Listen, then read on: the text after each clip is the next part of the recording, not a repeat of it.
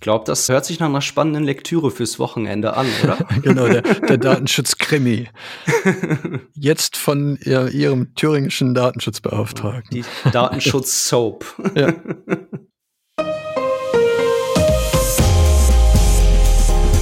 Herzlich willkommen zum Datenschutz Talk, Ihrem Podcast für die Themen Datenschutz und Informationssicherheit.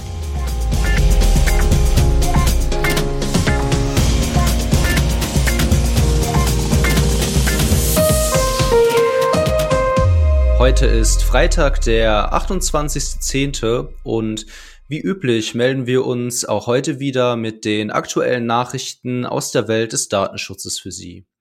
Und wir sind meine Wenigkeit David Schmidt und mein geschätzter und lieber Kollege Markus Zechel. Hallo Markus. Hallo David, grüß dich. Markus, ich würde sagen, wir steigen direkt ein. Welche Meldungen hast du uns denn in dieser Woche mitgebracht? Ja, ich kann eine kurze Überblick geben. Ähm, ich habe was mitgebracht zur internationalen Zusammenarbeit zum Datenschutz. Dann habe ich eine interessante Information zum Thema Gesundheitsdaten und dem Thema Sterben. Dann gibt es eine Entscheidung des Europäischen Gerichtshofs, die relativ aktuell ist zum Thema Opt-in, Opt-out. Und ich habe noch was mitgebracht zum Thema Schufa und Rechtmäßigkeit der Verarbeitung in diesem Kontext. Wie sieht's bei dir aus? Tolle Nachrichten, ich freue mich schon drauf. Ich habe mitgebracht ein Bußgeld aus dem Vereinigten Königreich im Zusammenhang mit einer Phishing-Mail. Dann habe ich ein Schmerzensgeld, was ausgesprochen wurde im Zusammenhang mit einer WhatsApp-Auswertung. Und dann habe ich etwas, was uns, glaube ich, alle sehr freuen wird, nämlich ein Unterlassungsanspruch gegen Google Fonds Anschreiben mitgebracht. Ich dann äh, zu meinen Lesetipps kommen werde.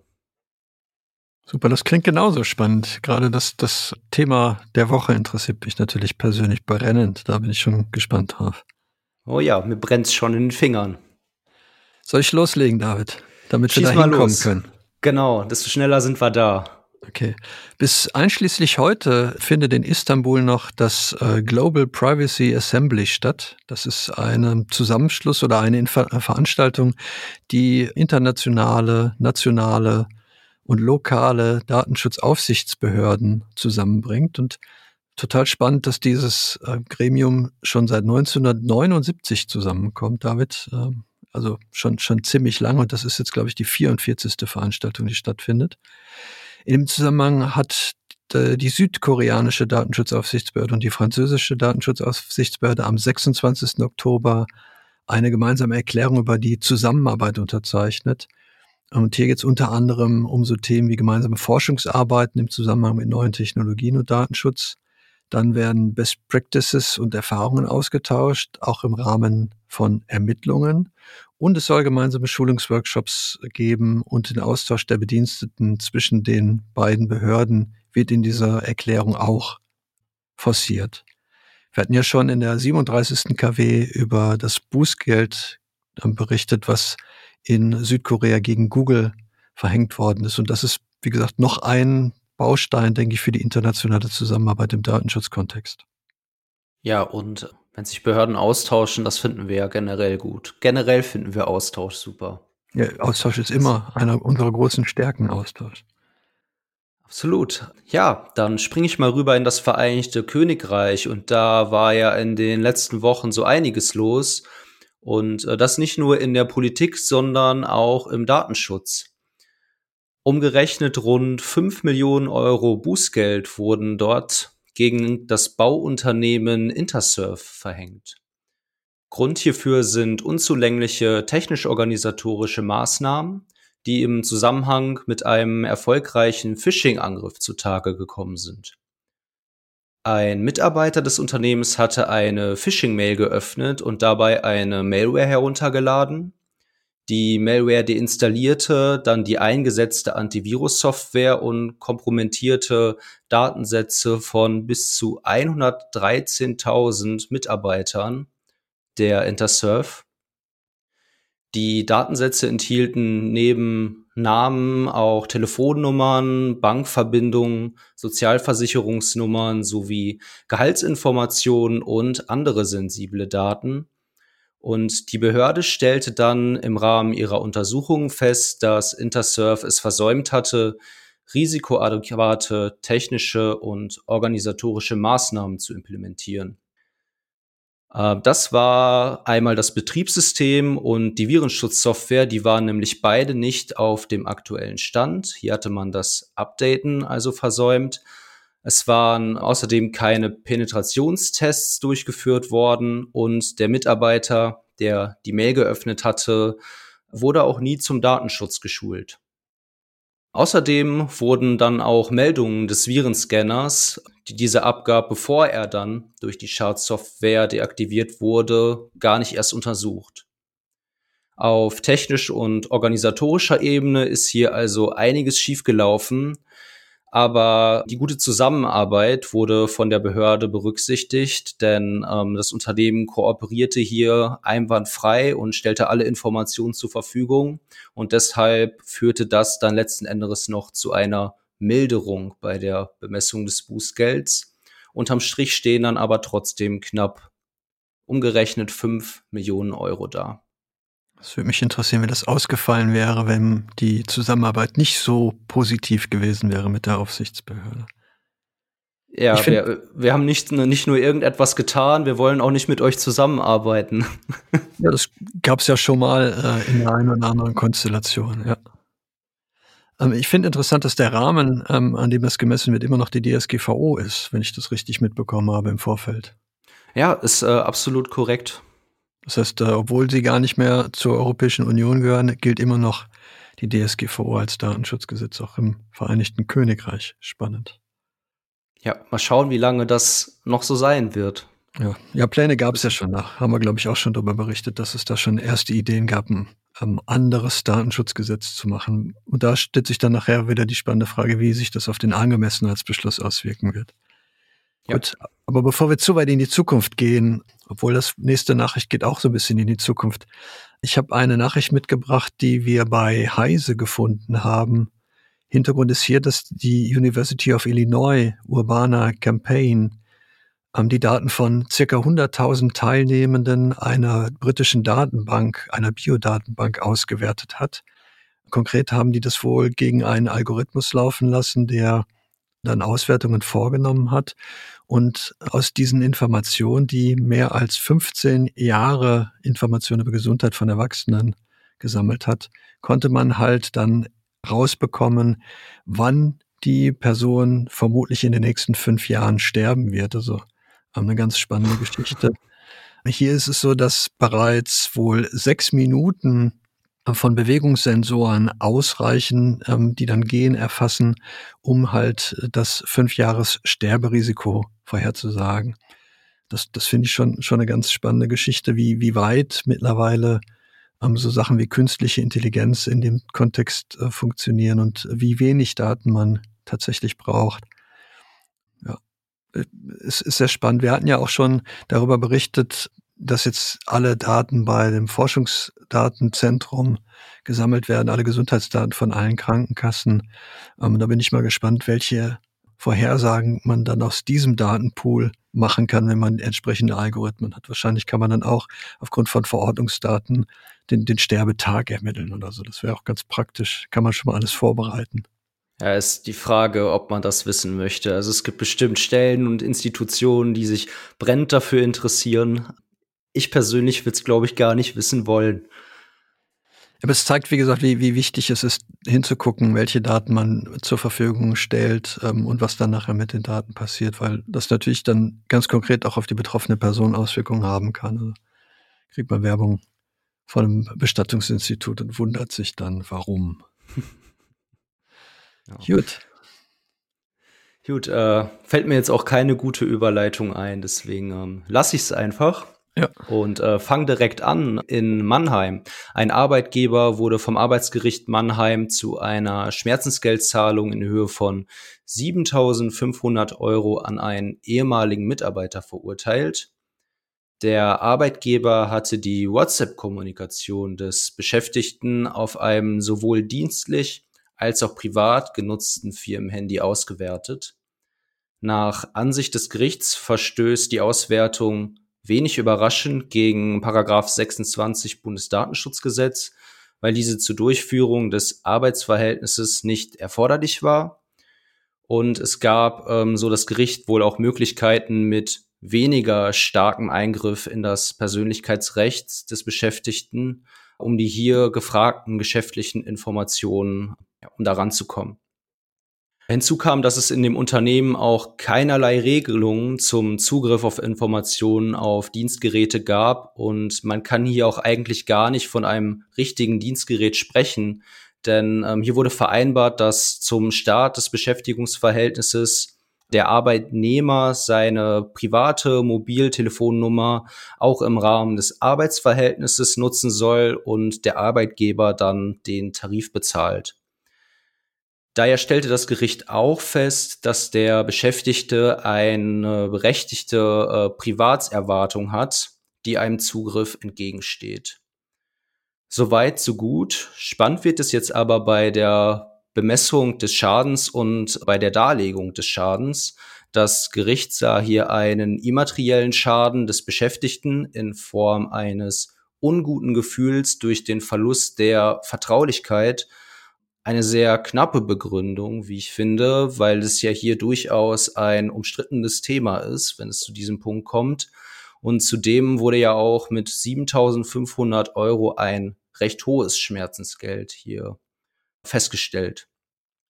Wahrscheinlich auch deshalb wurde gegen die Entscheidung Berufung eingelegt und das Landesarbeitsgericht Baden-Württemberg wird sich mit dem Fall nochmal beschäftigen. Und wenn sich da noch etwas tut oder irg irgendwelche Details noch von dem Landesarbeitsgericht festgestellt werden, dann werden wir Sie natürlich, wie Sie das von uns gewohnt sind, auch darüber informieren.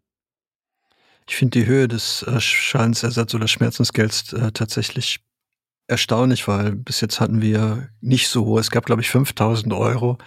Aber das war, glaube ich, auch gemessen an der Vergütungshöhe dann schon fast wieder angemessen. Aber 7500 Euro finde ich natürlich spannend. Aber ja. für mich, wir, wir hatten, glaube ich, auch in der letzten Woche berichtet, wo es auch um Beweismittel aus Videoüberwachung geht. Also für mich gute Beispiele, wenn man überlegt, was, was ist eigentlich Treu und Glauben und was bedeutet Treu und Glauben bei den Grundsätzen der Verarbeitung von personenbezogenen Daten. Dann finde ich genauso, wenn der Arbeitgeber sagt, wir speichern Videodaten nur für 96 Stunden und dann ein Jahr später auf die Daten zugreift, finde ich genauso hier ähm, Verstoß im Prinzip gegen die Grundsätze von Treu und Glauben dass man auch meine private Kommunikation auswerten kann im Unternehmen. Ja, absolut. Ich denke, der Verstoß ist äh, unstrittig, aber die Bemessung des Schmerzensgelds ist tatsächlich dann sehr spannend. Ja, wie bemisst man diesen Schaden? Orientiert man sich irgendwie am Einkommen? Gibt es noch irgendwelche anderen Möglichkeiten? Ich glaube, ja, dass es da noch sehr davon abhängt, vor welches Gericht man am Ende geht und ähm, vielleicht auch an welcher Rechtsprechung sich jetzt der Richter gerade orientiert. Mal schauen, wie sich das entwickelt. Ich bin gespannt, was das Landesarbeitsgericht dann am Ende dazu sagt. Ähm, Ob es dann noch vielleicht bis zum Bundesarbeitsgericht geht und, jetzt kommt meine Überleitung, wir eventuell daraus wieder eine Vorlageentscheidung beim Europäischen Gerichtshof haben werden. Hervorragend. Gut, oder? Ja, ja, weil das bringt mich nämlich zu meiner nächsten Nachricht. Ich habe ja eine Vorabentscheidungsersuchen des Europäischen Gerichtshofs und was ich total super finde, dass der EuGH seine Presseveröffentlichung auf den Donnerstag zu legen scheint. Wir hatten das ja, glaube ich, in der letzten Woche schon eine Entscheidung, die dann kurz äh, vor ähm, unserem Redaktionsschluss gekommen ist. Und genauso ist es hier. Von gestern ist die Entscheidung des EuGH. Im Hintergrund ist eine ähm, Vorabentscheidungsersuchen, die aus Brü äh, Brüssel beziehungsweise aus Belgien gekommen ist vom ähm, Appellationshof. Hintergrund war hier die Frage, ähm, ob es erforderlich ist, wenn ich die Daten eines Teilnehmers bei der Telekommunikation, also als Telekommunikationsanbieter, in einem Telefonverzeichnis veröffentlichen möchte, ob ich dafür die vorherige Einwilligung der betroffenen Person brauche. Und wenn die betroffene Person die Daten gelöscht haben möchte, ob das dann, das war die zweite Frage, ob das dann als Löschantrag nach Artikel 17 der Datenschutzgrundverordnung anzusehen ist. Und dann gab es noch zwei, zwei weitere Fragen, also vier waren es insgesamt. Unter anderem war dann noch die Frage, ähm, die im Raum stand, wenn ich die Daten veröffentlicht habe im Rahmen eines Telefonverzeichnisses, ob dann dieser Löschanspruch, der sich hier aus Artikel 17 Absatz 2 ergibt, wo ich dann auch andere Empfänger der Daten informieren muss, ob das von der Aufsichtsbehörde auch entsprechend angeordnet werden kann. Und wenig überraschend hat der EuGH natürlich auch mit Blick auf die Richtlinie 2258 klargestellt, dass hier tatsächlich eine Einwilligung erforderlich ist, wenn ich die Daten eines Teilnehmers in Telefonverzeichnisse einsetzen möchte und die dann entsprechend zur Verfügung stellen möchte. Und auch ähm, ziemlich eindeutig hat der EuGH gesagt, dass entsprechend das als Auskunft oder Löschanspruch äh, zu betrachten ist, wenn die betroffene Person möchte, dass ihre Daten aus dem Verzeichnis entfernt werden müssen. Und das Telekommunikationsunternehmen muss dann auch ähm, technische und organisatorische Maßnahmen ergreifen, damit die Daten, die sie veröffentlicht haben, auch bei den entsprechenden Empfängern gelöscht werden können. Also wie gesagt, für mich wieder so eine Frage, warum man hiermit den EuGH bemüht, weil für mich ergibt sich das aus der DSGVO beziehungsweise aus der Richtlinie 2258 nativ. Und ähm, genauso hat der, der EuGH, finde ich, auch entschieden. Ja, war es wenigstens eine einfache Entscheidung, ja, einfach, einfach mal das Gesetz aufschlagen, gucken, was da drin steht und ähm, Arbeit ist getan. Ja, das stimmt. Ja, es gibt ja genug harte Nüsse. Ähm, die der EuGH noch zu knacken hat in nächster Zeit. Ja, du hast es ja schon angedeutet, das Thema ähm, der Schadensersatz und die Frage des materiellen, immateriellen Anspruchs, der, der daraus resultiert. Das sind ja auch noch Sachen, wo wir händeringend auf Entscheidungen warten. Ja, wo wir auch sehr auf eine Entscheidung warten und hoffen, ist zu Google Fonds, insbesondere zur Rechtsmissbräuchlichkeit von Schadenersatzforderungen, zum Beispiel für Google Fonds. Und einen kleinen Schritt in die richtige Richtung hat da jetzt das LG Baden-Baden getan. Es hat nämlich eine einstweilige Verfügung ausgesprochen, die es einem Betroffenen untersagt, Forderungen im Zusammenhang mit der Einbindung von Google Fonds gegenüber dem Antragsteller zu stellen. Leider ist der entsprechende Beschluss sehr, sehr kurz und es sind nur wenige Details bekannt. Nur so viel. Der Antragsteller war hier ein Franchisegeber und mit dem Antrag wurde erreicht, dass Partnerbetriebe des Franchise-Systems vom Antragsgegner keine Forderungen mehr wegen der Einbindung von Google Fonts äh, gestellt werden dürfen. Wir können ja also nur mutmaßen, was der Hintergrund war, aber das machen wir doch sehr gerne und ich stelle jetzt einfach mal die Vermutung auf, dass der Franchisegeber auf seiner Webseite gar kein Google Fonts eingesetzt hat oder dies datenschutzkonform getan hat und dass trotz dessen seine Franchise-Nehmer Schadenersatzforderungen zugestellt wurden, wie das ja gerade ziemlich im Trend ist. Aus meiner Sicht können wir nur hoffen, dass wir hier im Nachhinein noch an weitere Infos kommen und dass dies jetzt ein anerkanntes und probates Mittel wird, um ja dieser diese Abmahnwelle zu stoppen. Das ist ja ein Geschäftsmodell, was gerade scheinbar sehr, sehr viele für sich neu entdeckt haben. Und ich persönlich würde mich sehr freuen, wenn wir da jetzt ein Mittel haben, das dieses Geschäftsmodell zunichte macht oder zumindest den Trend stoppen kann. Das fände ich auch insbesondere als Datenschützer geht es mir immer um das Thema der, der Grundrechte, die beeinträchtigt werden können dabei. Aber wenn ich eine Webseite nur besuche, beziehungsweise durch, durch eine Maschine besuchen lasse, um dann festzustellen, ob da Google Fonts drauf ist oder nicht, habe ich ehrlich gesagt so meine Schwierigkeiten, damit eine Persönlichkeitsrechtsverletzung zu identifizieren. Weil, und das, das wäre eben auch nicht mein, mein Aspekt, wenn es darum geht, nur nach Rechtsverstößen zu suchen, um dann da einen Schadenersatzanspruch geltend zu machen, weil da würde ich auch wieder mit Blick auf den EuGH dann erwarten, dass man hier auch wirklich annehmen muss, dass es ein Schaden eingetreten ist. Da reicht es nicht aus, finde ich, dass nur irgendjemand was tut, was nicht rechtmäßig ist. Es heißt ja nicht umsonst Schadenersatz. Ja, das, ja. das Wort sagt es ja eigentlich schon. Ja, ja, sehe ich auch so. Ich habe eine Entscheidung mitgebracht, die ich auch sehr interessant finde. Die kommt vom Landgericht in Frankenthal. Hier ist der Hintergrund, dass ähm, ein Inkassounternehmen Daten an die Schufa weitergegeben hat. Also es gab hier wohl eine Schuldnerin, die eine Höhe, äh, eine Forderung in Höhe von 900 Euro nicht beglichen hat aus einem Mietstreit. Äh, die Schuldnerin hat aber dieser Forderung widersprochen. Sie hat sie als nicht begründet zurückgewiesen, was aber das Inkassounternehmen nicht davon abgehalten hat, diese Information an die Schufa weiterzugeben. Die betroffene Person hat dann erst später davon Kenntnis bekommen, insbesondere wohl, weil durch diesen Eintrag bei der Schufa ihre Kreditkarte gesperrt worden ist und Kreditkartenzahlungen eben nicht mehr angewiesen worden. Und sie wollte wohl auch ein Girokonto an, ähm, anlegen oder ähm, erstellen, eröffnen. Und auch das wurde abgelehnt. Und deswegen wandte sie sich eben mit einem Eilantrag an das Landgericht. Und das Landgericht hat halt festgestellt, dass das Inkassounternehmen verpflichtet ist, die Meldung an die Schufa zu widerrufen. Und es dürfen wegen dieser Forderung keine Meldung mehr erfolgen. Hintergrund ist hier, dass man wohl mit der Interessenabwägung argumentiert hat, als Rechtsgrundlage, die dann wohl nicht funktioniert, weil hier geprüft werden muss, ob nicht äh, Grundrechte und Grundfreiheiten der betroffenen Person verletzt worden sind. Und hiergegen sei verstoßen worden, weil eben diese Forderung bestritten worden ist.